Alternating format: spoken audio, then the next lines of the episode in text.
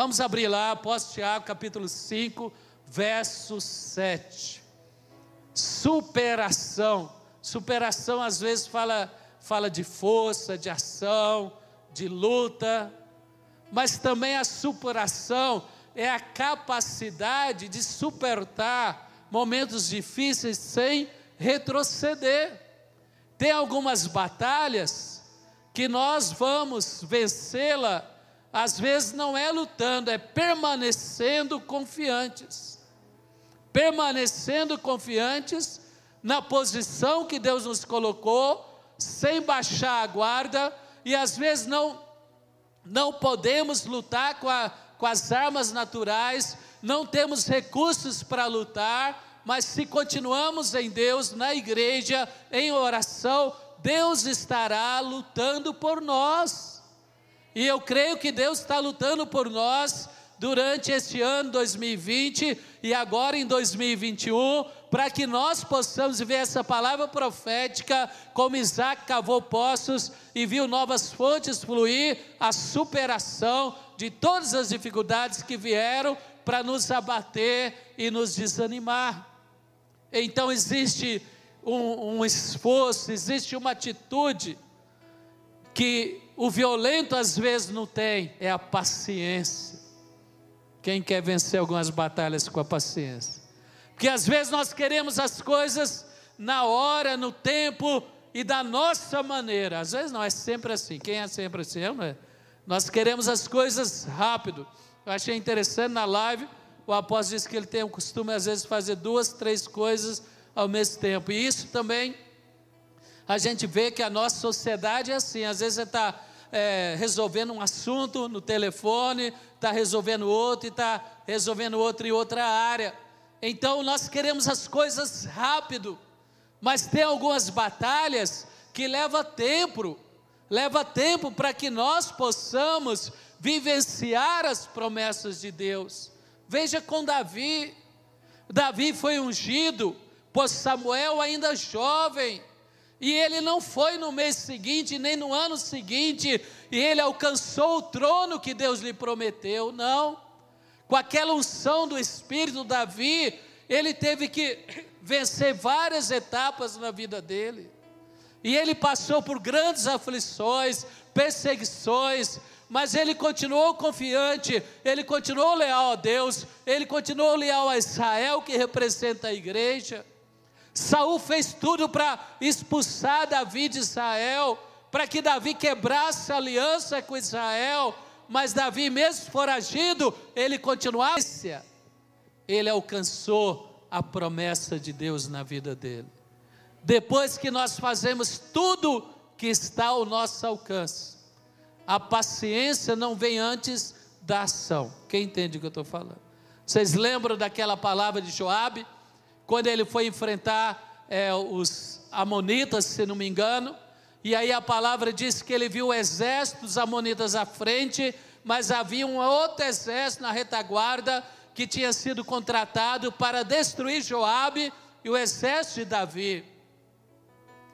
E Joabe falou para o irmão dele, ele falou: Olha, pega uma tropa e defende a retaguarda, e eu vou defender aqui, lutar aqui na frente e um vai ajudar ao outro. E ele falou: Vamos lutar por nós e pela nossa casa, e faça o Senhor o que lhe aprover. Ele não deixou de fazer aquilo que estava ao alcance dele. Mas tem momentos na vida que nós fazemos tudo certo e a resposta não vem e nós temos que ter paciência. Continuar fazendo o que é certo, continuar crendo, continuar agindo, mas a vitória está sendo é, trabalhada por Deus.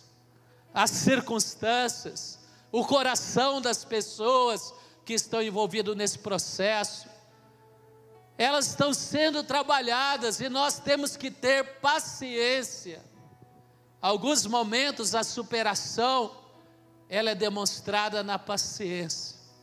Nós fizemos tudo que está ao nosso alcance e o resultado não veio.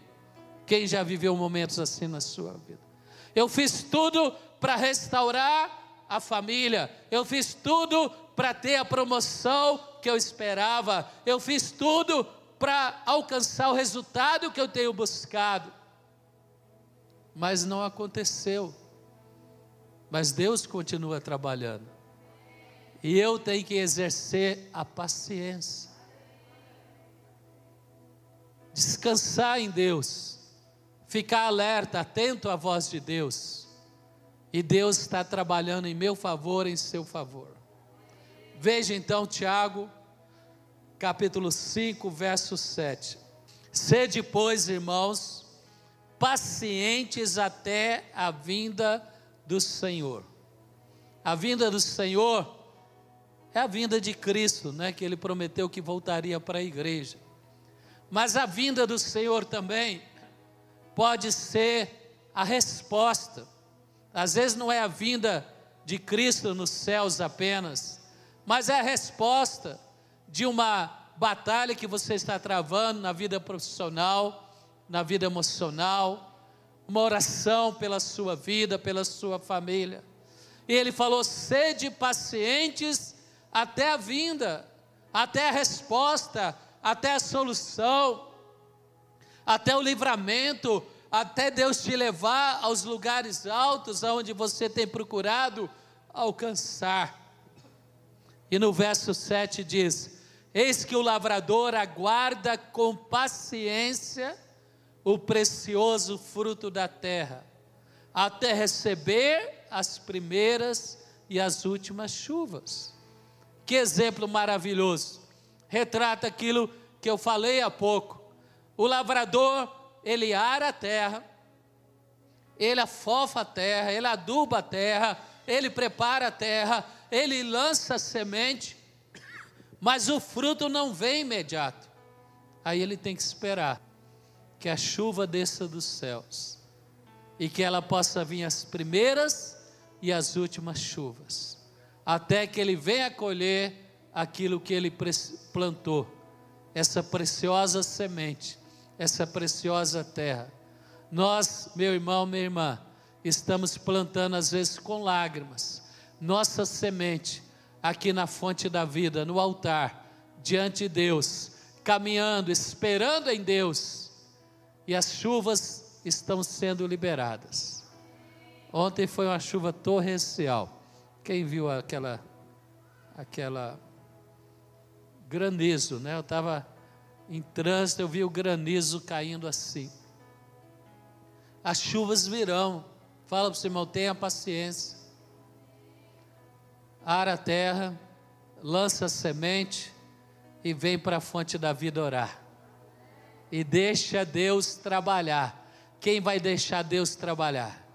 Levanta as duas mãos, fala comigo, fala: Eu sou como lavrador que aguarda pacientemente as chuvas, as primeiras e as últimas, descer sobre as sementes que eu tenho plantado diante do Senhor na minha igreja.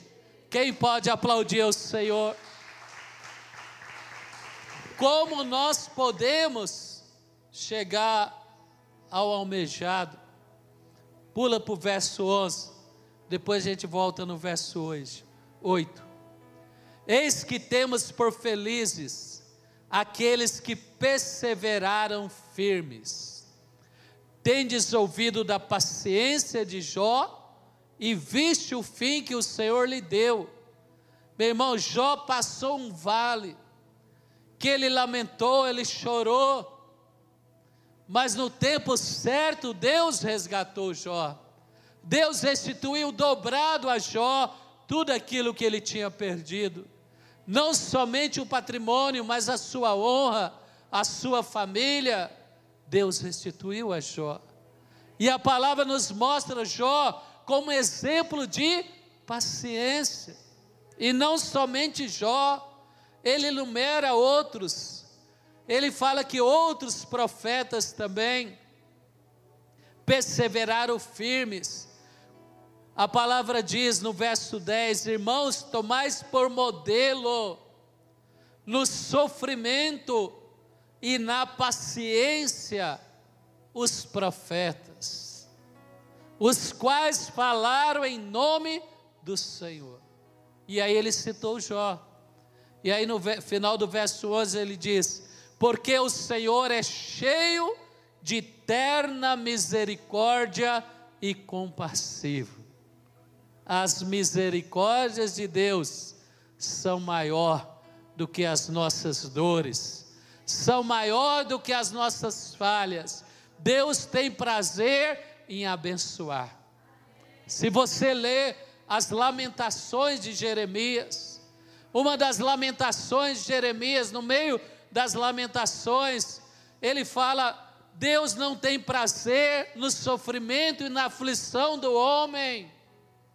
Deus tem prazer na benignidade, na bondade, e nós cremos que haverá um tempo generoso de bondade de Deus sobre a humanidade. Quem crê nisso?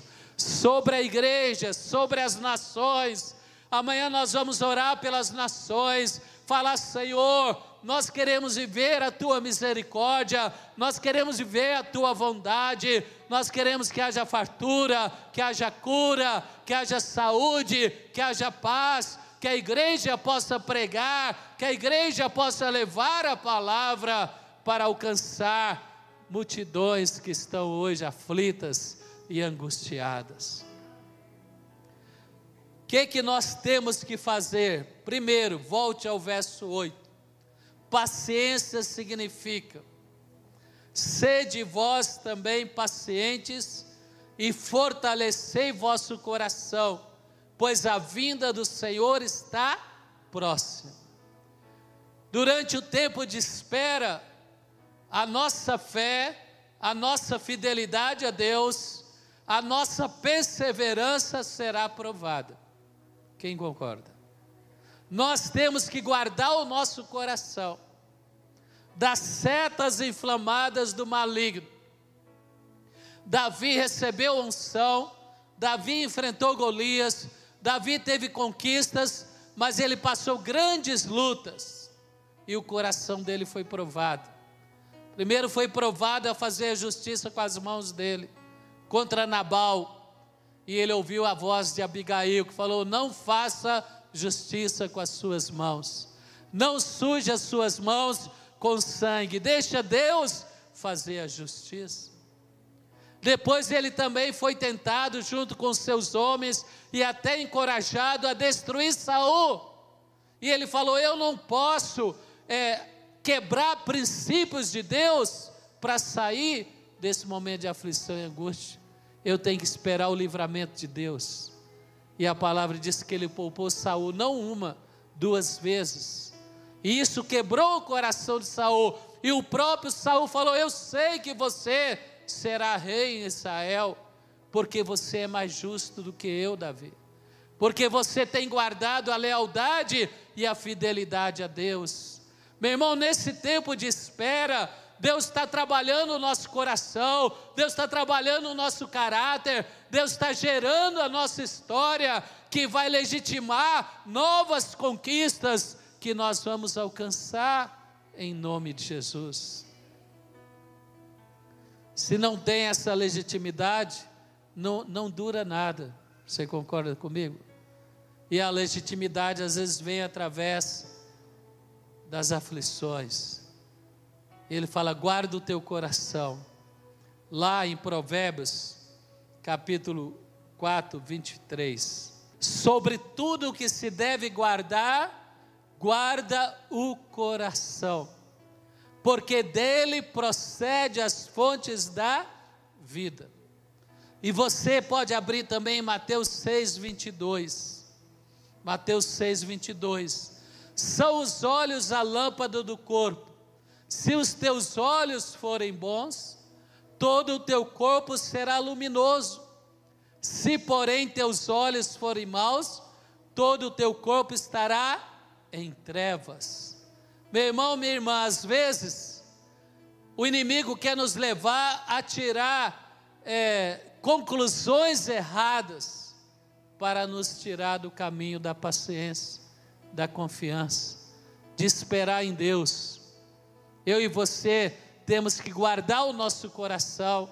Ressentimento contra irmãos, ressentimento contra Deus, isso bloqueia as nossas orações, isso retarda as nossas respostas.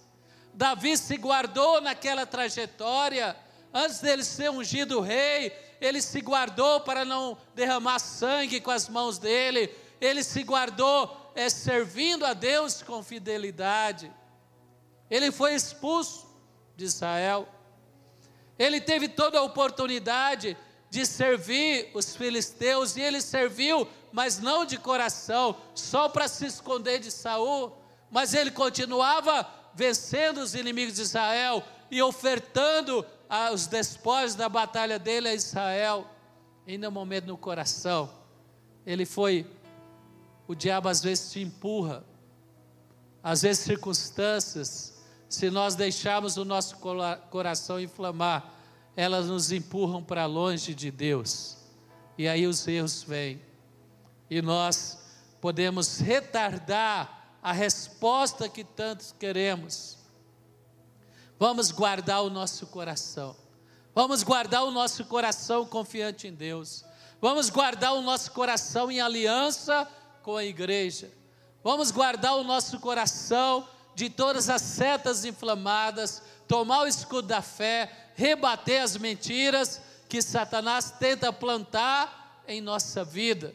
Não deixe florescer essas mentiras, não alimente elas, não dê alimento para o seu adversário, não dê alimento para fazer prosperar as sementes malignas que o diabo tenta lançar contra a sua vida, meu irmão, minha irmã.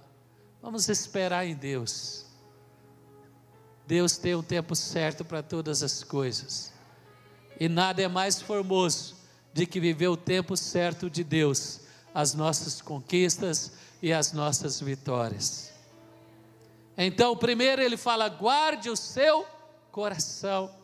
Eu gosto demais, Salmo 57, verso 7. Firme está o meu coração, ó Deus, o meu coração está firme, cantarei e entoarei louvores.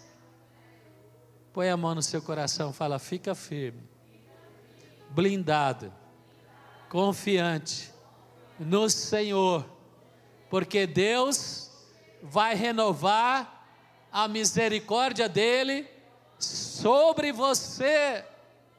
Deus é justo e Deus é bom. Deus é justo e Deus é bom. Se a justiça, nós plantamos a justiça, nós vamos colher. Mas nós vamos colher abundantemente, porque Deus é bom. E Davi fala: O meu coração está firme, está blindado, está guardado eu vou entoar louvores, eu vou glorificar o Senhor, eu vou oferecer sacrifícios de louvores ao meu Deus.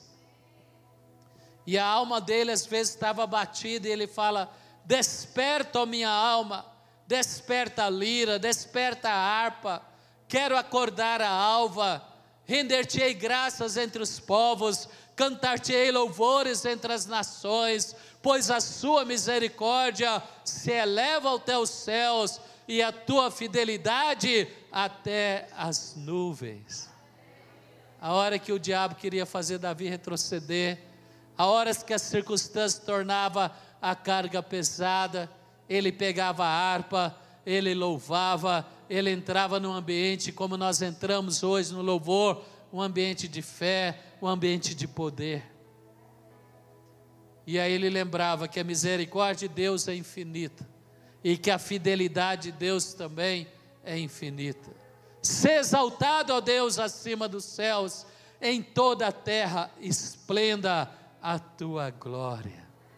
Vamos guardar o nosso coração.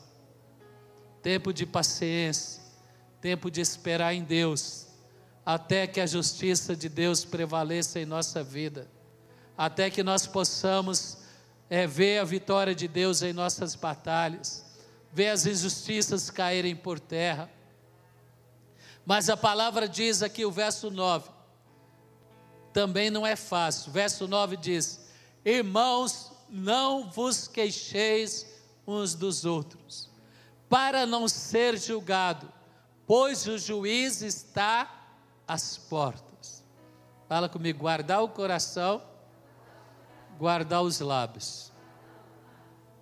É difícil, né, irmão?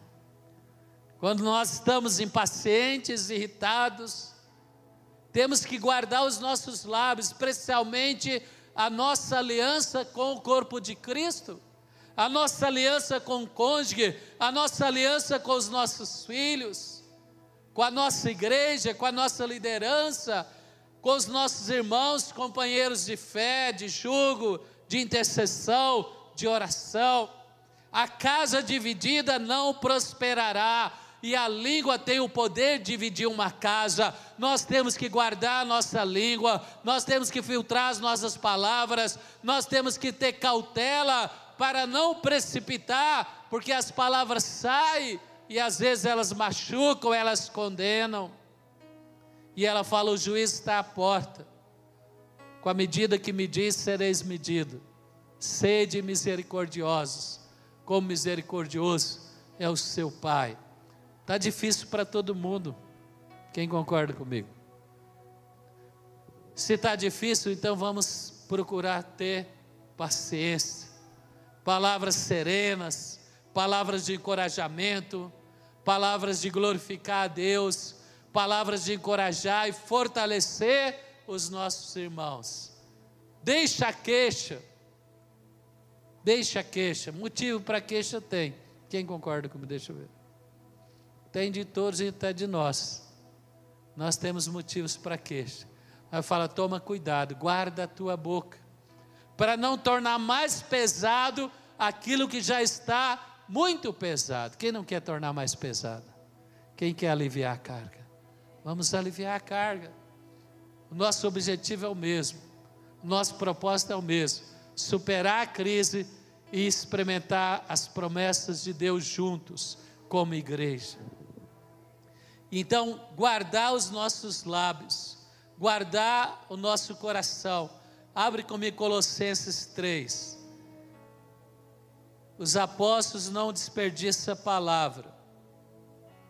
Olha aqui que o apóstolo Paulo ensina a igreja de Colossenses, uma igreja virtuosa, para que eles continuassem experimentando o poder de Deus sobre eles. Revestivos, pois, como eleitos de Deus, santos e amados, de ternos afetos de misericórdia quem quer resgatar isso para o seu convívio? Quem quer resgatar? Ternos afetos de misericórdia. A Bíblia fala que Barnabé tinha um dom da consolação. Você já viveu, você já andou com pessoas que ela te empurra para cima? Quem já andou? Quem conhece pessoas assim? É gostoso aquela companhia, porque as palavras elas são afetuosas, elas são encorajadoras. Então ele fala: oh, nós temos que nós temos que revestir, nós temos que gerar esse ambiente. Vamos guardar nosso lar, vamos guardar nossa família, vamos guardar os nossos relacionamentos. Nós sabemos que as coisas não são simples, a caminhada tem sido longa, mas vamos resgatar palavras de afeto, palavras de misericórdia, de bondade. Aí ele acrescenta de bondade de humildade, de mansidão, de longanimidade. Fala comigo, afetos de misericórdia, bondade, humildade, mansidão, longanimidade. Sabe o que isso vai gerar? Vai gerar um ambiente de crescimento, vai gerar um ambiente de superação. Quem quer ver os teus filhos superar? Quem quer ver o teu lar superar? Quem quer ver a tua casa superar? Então vamos semear essas atitudes. Vamos ser. O mundo é tão sarcástico, é ou não é? Quando eu converti, Deus me libertou. E sempre temos que vigiar. Que Jesus falou que a carne né, tá aí. Vigiar e orar. O espírito está pronto, mas a carne é fraca. É muito mais fácil censurar um erro do que valorizar uma vitória. É ou não é? É verdade ou não é? Ele fala revestivos. Gera isso no ambiente, gera perdão, gera bondade, gera humildade, gera mansidão, gera longanimidade. Não é fácil, né, irmão? Quem concorda comigo não é fácil. Então levanta as duas mãos, fala: "Meu Deus, me ajuda a gerar um ambiente com as minhas palavras, com as minhas atitudes, com os meus gestos, para abençoar e não tornar mais pesado a luta daqueles que estão comigo. Deus ouviu a sua oração. Vamos sair daqui já com esta fé, com esse modelo que a palavra nos traz. Suportai-vos uns aos outros. Jesus já sabia, irmão. Não adianta querer achar que nós somos anjos, não somos. Ele falou, suporta. Jesus muitas vezes pegou os apóstolos, discutindo quem era o maior. Uma vez ele se afastou, eles começaram a, bater boca entre eles. Quem era o maior entre eles? Aí Jesus perguntou: O que vocês estavam falando? Todos murcharam, ficaram sem graça. Vamos suportar uns aos outros perdoai-vos mutuamente, caso alguém tenha motivo de queixa contra o trem, ou o trem, sempre tem, né? Sempre tem motivo de queixa. Vamos aliviar a carga. Quem vai aliviar a carga? Quem quer jogar fora isso? Levanta as duas mãos, fecha os teus olhos. Talvez você está carregando tanto, tanto ressentimento, talvez você está carregando tanto senso de justiça. Deixa Deus fazer a obra. Deixa Deus fazer a obra. Você não vai ser capaz de ninguém, mas também nós não temos poder de, de mudar ninguém. A queixa não vai mudar as pessoas, só vai piorar o ambiente. Deixa Deus mudar.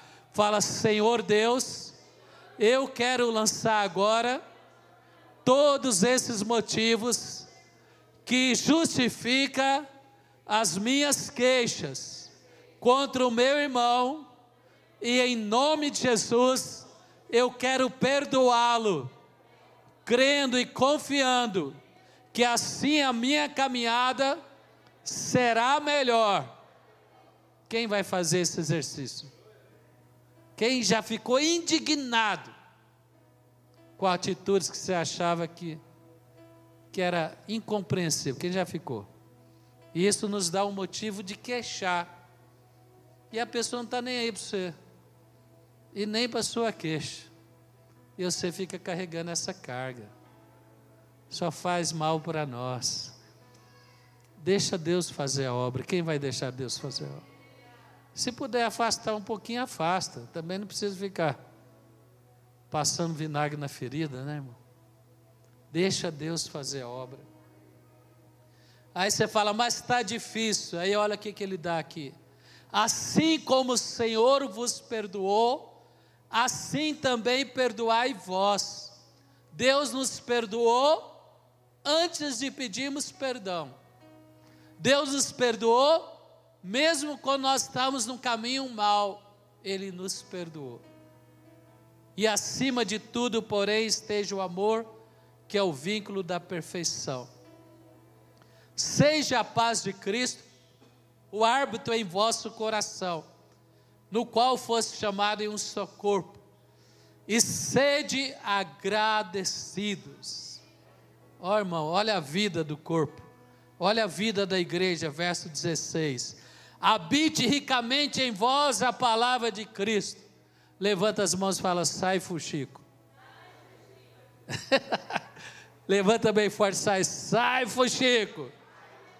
Espírito de mexeriqueiro, sai. Fala, Deus, guarda a minha boca, guarda o meu coração. Ele fala, ó, seja a paz árbitro em vosso coração. Verso 16: habite ricamente, transbordar, sobrar em vós a palavra de Cristo, instruir, aconselhar mutuamente em toda sabedoria, louvando a Deus com salmos, hinos, cânticos espirituais, com gratidão em vosso coração. Oh, levanta as mãos e fala: Me ajuda, Deus. Quem quer levar esse ambiente? Quem quer gerar esse ambiente? Não tem demônio que resiste, não tem é, poder maligno que prevalece num ambiente desse.